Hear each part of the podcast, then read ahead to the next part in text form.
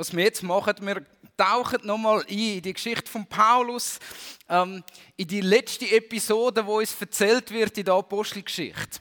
Und zwar haben wir das Schiff gehabt, ähm, wo so hat müssen über das Mittelmeer düsen. Ähm, und das ist die Geschichte oder die letzte Geschichte von Paulus. Und zwar ist es so gewesen, dass der Paulus ähm, so gefangen war und zwar äh, immer noch in Israel, in äh, Caesarea, wenn ich das richtig im Kopf habe. Und irgendwann ist der Moment gekommen, wo die Leute, und er hat gesagt, ich muss vor den Kaiser kommen. Und irgendwann ist der Moment gekommen, wo ähm, die römischen Soldaten gekommen sind und gesagt haben, so jetzt ist der Moment reif, wir fahren übers Meer, wir bringen dich nach Rom, du hast dich auf den Kaiser berufen, also wirst du jetzt dein Gericht vor dem Kaiser überkommen.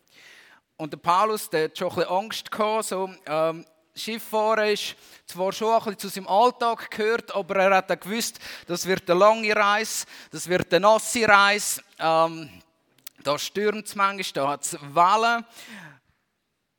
Und manchmal ist es einfach auch schön, aber meistens heiß und man hat keinen Ort zum unter einem Baum hocken, weil sie auf dem Schiff keine Bäume hat. Ähm, und so ist er auf das Schiff eingestiegen. Das Schiff ist nur langsam vorangekommen. Also ihr müsst euch vorstellen, etwa so langsam wie das Schiff da, da übergefahren ist, etwa so langsam ist der Paulus am Anfang vorangekommen. Und ähm, so auch der römische Hauptmann hat das ein bisschen genervt. Und ähm, sie sind dann nach Alexandria gekommen, einem riesigen Hafen, etwa ähm, so wie die Schifflande, ein bisschen grösser. Und dort haben sie ein neues Schiff genommen. Und das Schiff hat gesagt, wir fahren nach Rom und wir sind schneller als der Winter. Ähm, von dort her macht euch keine Sorgen, wir schaffen das. Ähm, sie sind ins Bötli eingestiegen. Der Paulus hat schon wieder keinen Baum gefunden zum drunter liegen auf dem Schiff. Ähm, es ist schon wieder heiß gewesen, es ist schon wieder manchmal nass gewesen, ähm, und es hat noch ein bisschen genervt. Aber gleich sind die Tage umgegangen, aber das Schiff ist noch weniger schnell vorankommen. Und sie sind irgendwann so zu einer Insel gekommen und an dieser Insel hat es geheißen, ah, das ist ein ganz schlechter Hafen, um den Winter lang zu bleiben. Komm, wir versuchen es noch, ähm, trotzdem auf äh, Italien über zu segeln. Wir schaffen das. Ähm, hat der Captain gesagt von dem Schiff. Und der Paulus hat gesagt, wisst ihr, was der Paulus gesagt hat? Ist an der Kiwa vorgekommen? Habe es mit meinen eigenen Ohren dort gehört. Der Paulus hat gesagt, das geht nie im Leben. Und ähm, wir alle kennen das. Wer liebt es nicht von äh, irgendeinem gescheiten Mann, der praktisch sein ganzes Leben nur hinter Büchern verbracht hat, Praxistipp zu bekommen? Also der Captain, ähm, Sonne verbrannt, der hat gewusst, wie sein Schiff funktioniert, hat gesagt, wir schaffen das. Der Paulus, der praktisch nur Bücher gelesen hat und Christen verfolgt hat und nachher missioniert hat hat gesagt, wir schaffen das nicht. Es ist nicht gescheit, jetzt zu gehen, weil ich habe das Gefühl, wir kommen in einen Sturm rein und ich habe den Eindruck, es ist jetzt nicht dran zum Gehen. Und der Captain ähm, hat natürlich mehr Gewicht gehabt als der Paulus. Der Paulus war ein Gefangener, der Captain ist der Captain und äh, wir sagen ja nicht einfach «Aye, aye, Captain», weil es so ist, sondern weil es so ist. ähm, und sie sind losgefahren, sie sind ins Boot eingestiegen. Schon wieder kein Baum, ist aber auch nicht mehr nötig, weil es ist langsam kälter geworden auf dem Mittelmeer. Und die Wellen haben ein bisschen angefangen. Auf und oben ist es gegangen. Auf und oben ist es gegangen. Und es hat angefangen zu regnen. Dort wäre vielleicht ein Baum auch gut gewesen auf dem Schiff, zum drunter stehen. Ähm, und es ist weiter auf und runter gegangen. Immer ist höher auf und runter gegangen. Und ähm, ich weiß nicht, wieso ich geht. Ich habe manchmal schon ähm, Angst, wenn es draußen regnet und ich drinnen bin, ähm, vor dem Wetter. Aber da ist langsam die Situation entstanden, dass ein mächtiges Gewitter aufgezogen ist. Ein mächtiger, ähm, es ist schon sogar vom Orkan aufgezogen. Ähm, die Wellen sind nicht mehr nur so ähm, wie wir es äh, auf dem Rhein kennen, wenn ein Schiff durchgefahren ist, sondern die Wellen sind mächtig Die Wellen sind so groß geworden, wie, wie das ganze Gebäude ist. Also, müsst euch mal vorstellen, es kommt eine Welle auf euch zu, die so, so hoch ist. Und man geht auf, man geht auf, man geht auf und dann macht es wusch und es geht wieder runter. Und ähm, es ist immer schlimmer geworden. Und in diese Situation inne hat der Paulus gesagt, seht ich habe es ja gesagt, wir hätten nicht gehen sollen Hat er nicht gesagt, das stimmt nicht. Ähm, der Paulus hat gesagt, hey, macht euch keine Sorgen. Weil äh, Gott hat mir einen Boten äh, geschickt in der Nacht und der hat zu mir Folgendes gesagt. Ich lese vor aus Apostelgeschichte 27 ab Vers 24. Paulus, du brauchst dich nicht zu fürchten. Gott hat bestimmt, dass du vor dem Kaiser erscheinen sollst. Wisst ihr noch, wie es der Markus erzählt hat? Das hat ihm schon mal, schon ganz früh in seinem Leben gesagt. Eines Tages wirst du vor dem Kaiser stehen oder vor Königen stehen. Und deinetwegen wird er allen, die mit dir auf diesem Schiff sind, das Leben schenken. Fast also wieder Mutmänner. Denn ich vertraue Gott und ich bin überzeugt, dass alles so kommen wird, wie, es mir, wie er es mir durch den Engel gesagt hat. Wir werden, so hat es Gott bestimmt, vor einer Insel stranden. Also wir haben die Reise von Paulus nach Rom und ähm, im schlimmsten Sturm inne, wo er gesagt hat, ich habe den Eindruck, das wird so kommen, ähm, sagt er nicht, ähm, hockt er nicht unter seinen, äh, vielleicht bastelt der Baum in der Zwischenzeit und ist ein bisschen am Trötzeln. Nein, er steht auf und, und, und, und betet zu Gott und Gott schickt ihm einen Engel, wo ihm sagt, mach dir keine Sorgen. Ich kann dir die Zusage geben und ich werde sie auch wahr machen. Und ähm, kann ich mal die PowerPoint haben? Sehr gut. Also ist der Paulus unterwegs nach Rom. Und das ist das Wichtigste für heute Morgen. Gott steht zu dem, was er verspricht. Das hat der Paulus gesagt. Ähm, er ist noch nicht auf der Insel in Sicherheit und hat gesagt, ähm, Gott hat es mir im Fall schon vorher gesagt. Sondern sie sind mitten im Sturm, sie denken daran, Wellen so hoch wie das Gebäude ist, vielleicht noch höher. Und in dieser Situation hat er das wahrscheinlich so ähm, den Leuten zugeschrauen, weil es so laut war. Und er hat gesagt, ich glaube daran, dass es so wird kommen. Und da heißt also, Gott steht zu dem, was er verspricht. Ähm, und jetzt ist mal ganz wichtig, ähm, das klingt so, ähm, so einfach, so, so gut. Das klingt so gut. Ähm, darum sagt es mal eurem Nachbarn, der neben euch hockt, äh, Gott steht zu dem, was er verspricht. Sagt das mal so und probiert es zu glauben.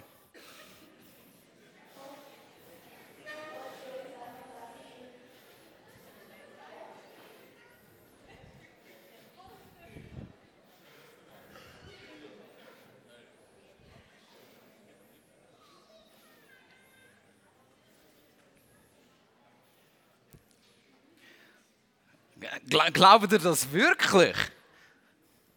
Also Gott steht zu dem, was er verspricht. Ich weiß nicht, wie es euch geht. Ähm, wenn ich die Bibel lese,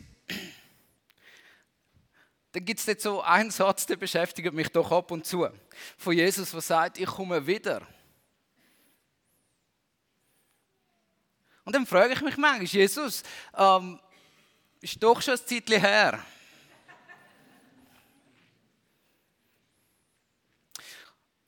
Was wir heute aus dieser Geschichte von Paulus lernen können, Gott steht zu dem, was er verspricht.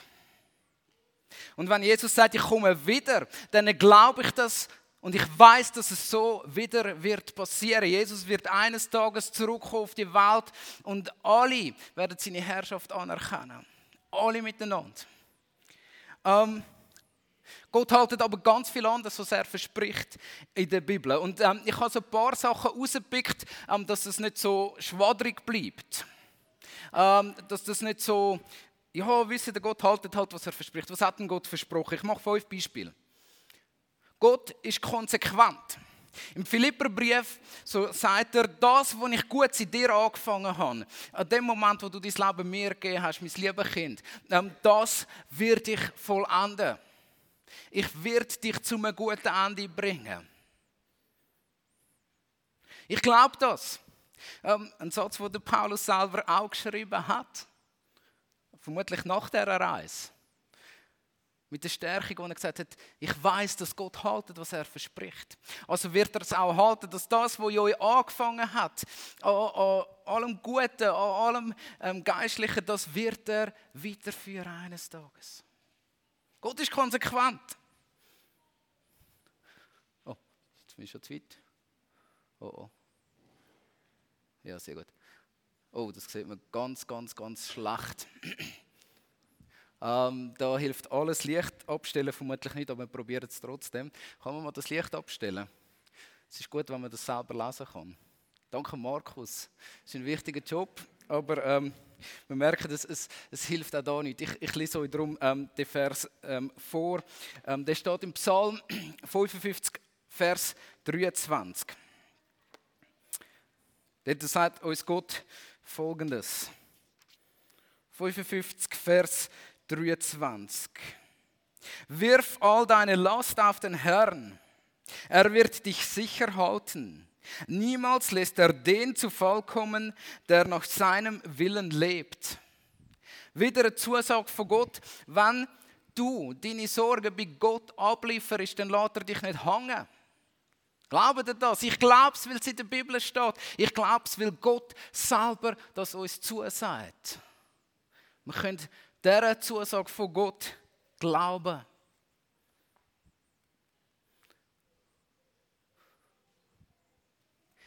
Weiter heißt es, die, die Gott anschauen, werden strahlen vor Freude. Und ihr Gesicht wird nicht vor Scham müssen rot sein. Wir dürfen ähm, so schuldlos auf Gott schauen.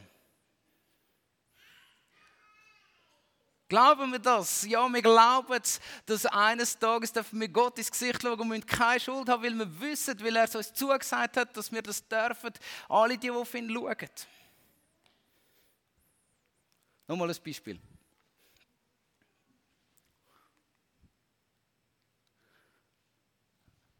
Jesus haltet zu dir.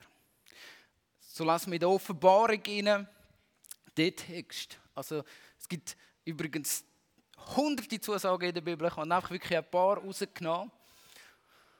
Und dort sagt Gott zu einer Gemeinde, zu einer ganzen Gemeinde, weil er treu zu mir gestanden sind. Weil ihr treu zu mir gestanden sind und ähm, standhaft geblieben sind. Darum werde ich bei euch bleiben, so wie ihr bei mir geblieben sind. Und ich werde euch nicht den Versuchungen hingeben, ähm, wo, wo über die Welt hineinbricht. Das ist auch eine, eine Verheißung an uns als Gemeinde. Wenn wir treu zu Jesus stehen und bei ihm bleiben, als Gemeinde und immer wieder nach seinem Willen und nach seinem Wort ähm, suchen, dann wird Jesus sich treu zu uns stellen. Und wir brauchen nicht andere Menschen, die sich zu uns stellen, sondern wir brauchen Jesus, der sich zu uns stellt. Für dich, wenn du heute Morgen da bist und merkst, hey, in meinem Herzen sind so viele Wunden drin. Ich fühle so eine Verrissenheit. Die Bibel sagt im Psalm 147, Vers 3, dass die, wo ein zerbrochenes Herz haben, dass Jesus das heilen wird. Gott steht zu dem, was er verspricht. Und heute Morgen ist ein bisschen Glaube dran, dass wir das anfangen glauben. Gott steht zu dem, was er verspricht. Ähm, und das wäre jetzt an uns, zum zu sagen, okay Gott, ich nehme dich beim Wort.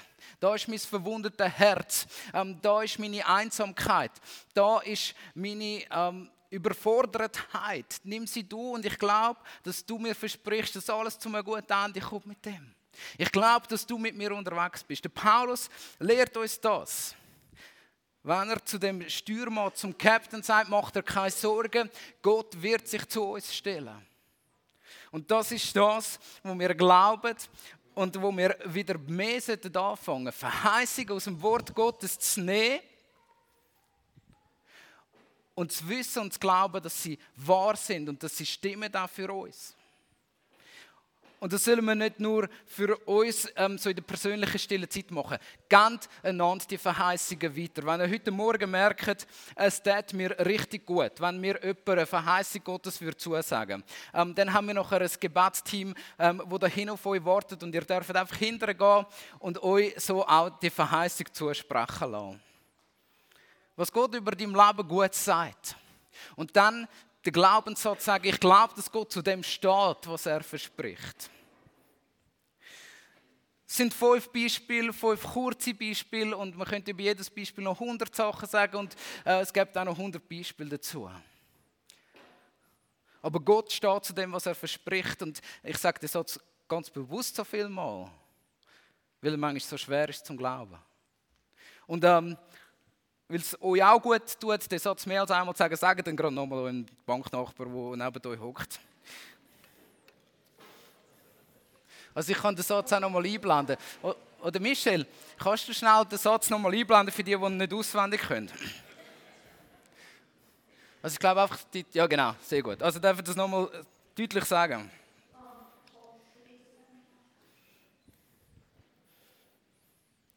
Schaut, ich glaube das.